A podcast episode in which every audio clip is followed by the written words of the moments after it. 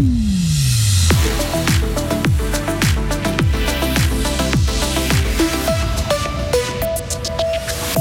Un prix équitable pour les céréales. Un projet vient d'être lancé notamment par l'entreprise de fabrication de pâtes fribourgeoises, Laudato aussi. Le Conseil fédéral n'intéresse pas Jean-François Steyert. Le fribourgeois ne se portera pas candidat à la succession d'Alain Berset. Et puis mauvais départ pour Young Boys en Ligue des Champions. Les Bernois se sont inclinés hier contre Leipzig. Retour sur ce match en fin de journal. Et puis aujourd'hui, le temps va être bien ensoleillé avec 23 degrés. Par contre, demain, c'est le retour de la pluie, de grosses pluies même. Nous sommes mercredi 20 septembre 2023. Frédéric Antonin, bonjour. Bonjour.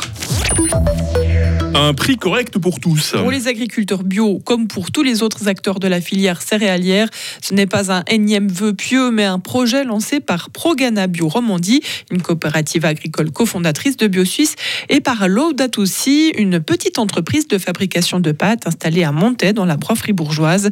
Leurs directeurs respectifs en sont convaincus. Le système actuel, basé sur le subventionnement des producteurs, a fait son temps.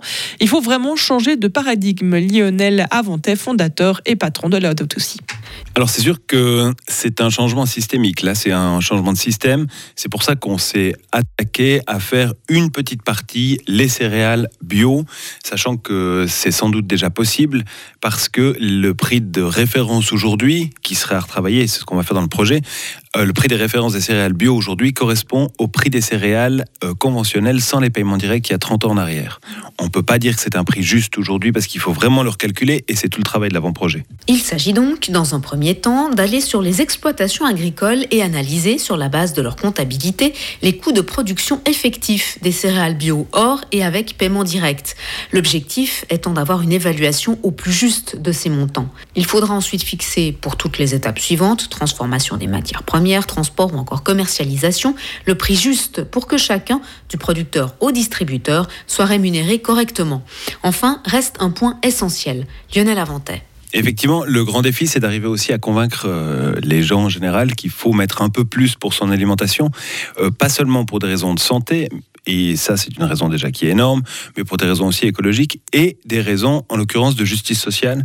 Et mine de rien, à terme, un prix qui est correct et qui rémunère correctement tout le monde, ça fait aussi des économies d'impôts, donc moins d'impôts. Mais là on parle de 15-20 ans, on est bien d'accord, mais il faut bien commencer par quelque part. Les promoteurs du projet espèrent entamer leur visite auprès des exploitations au cours de cet hiver déjà, une étape financée par la Fondation Future 3.0 qui promeut une agriculture durable.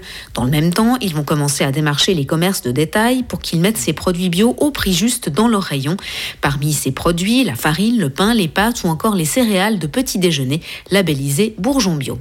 Un sujet de Sarah Camporini. Jean-François Steyert ne vise pas le Conseil fédéral. Approché par le Parti socialiste suisse, le membre du gouvernement fribourgeois a désormais fait son choix.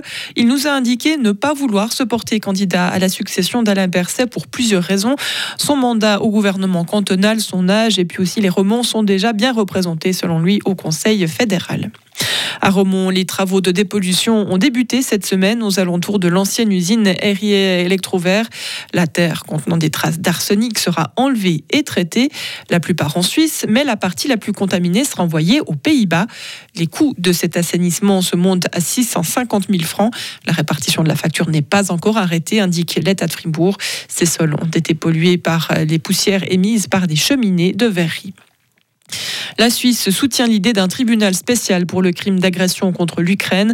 Annonce du conseiller fédéral Ignacio Cassis qui a participé à un échange sur la Cour pénale internationale en marge de l'Assemblée générale de l'ONU. La CPI a mis un mandat d'arrêt contre le président russe Vladimir Poutine pour la déportation illégale de milliers d'enfants ukrainiens depuis mars 2022. Elle n'a par contre aucune compétence pour enquêter sur le crime d'agression en Ukraine. Et puis du sport, Frédéric, Young Boys rate ses débuts en Ligue des champions de football. Hier soir au Vangdorf, les Bernois ont perdu 3 à 1 contre Leipzig. Nerveux, les joueurs de Raphaël Vicky ont de la peine à rentrer dans ce match. De l'analyse de notre envoyé spécial, Valentin Danzy. IB a montré deux visages. Ridiculisés durant les 30 premières minutes par Leipzig, les joueurs de Raphaël Vicky ont eu la chance de n'être menés que 1 à 0. Ensuite, le but de Meshak Elia, le meilleur joueur bernois, a complètement libéré IB qui a commencé à regarder droit dans les yeux l'actuel troisième de la Bundesliga. Malheureusement, IB a trop reculé sur l'action décisive de ce match, tombé à moins de 20 minutes du terme de la partie. Au final, les Bernois n'ont pas à rougir de cette défaite, mais ils devront rapidement se relever et aller chercher un résultat positif lors de la prochaine journée prévue à Belgrade pour décrocher au moins la troisième place du groupe derrière les deux ogres que sont Leipzig et Manchester City. L'autre match du groupe G de Ligue des Champions a vu Manchester City dominer Belgrade 3 à 1. IB disputera sa prochaine rencontre en Serbie dans deux semaines. On aura l'occasion d'en reparler sur Radio Fribourg. Merci Frédéric. La suite de l'info à 8h30. Retrouvez toute l'info sur frappe et frappe.ch. C'est votre météo, 8h05. La météo, avec l'IRT Automobile, votre partenaire Mercedes-Benz à Payerne, là pour vous depuis 1983. Le temps va être bien ensoleillé aujourd'hui, les amis. Il faut compter avec des grisailles matinales. Il faut aussi s'attendre à des voiles nuageux par le sud hein, cet après-midi. Les températures ce matin 10 euh, degrés à Charmey, 11 à Fribourg et à Payerne, 12 degrés à Châtel-Saint-Denis. Cet après-midi, il fera 21 degrés à Bulle, 22 à Romont, 23 à Fribourg ainsi qu'à Estavayer-le-Lac. Demain commencera euh, sous le soleil et puis le ciel se couvrira par l'ouest en seconde partie de journée. Les premières pluies, car il va pleuvoir, tomberont en fin d'après-midi. Il faut même s'attendre à de fort cumul de précipitations par endroit. Nous met en garde météo suisse. Température minimale 14 degrés, maximale 22 pour demain. Il pleuvra encore vendredi matin, puis nous profiterons de belles éclaircies. Mercure en baisse à 18 degrés. Samedi s'annonce variable avec 17 degrés seulement. Et dimanche devrait être ensoleillé. Température en hausse à 20 degrés, s'il vous plaît, pour dimanche. Nous sommes mercredi 20 euh, septembre, 263e jour. C'est la fête des Jean-Charles aujourd'hui. Il fait jour de 7h15 euh, à 19h30.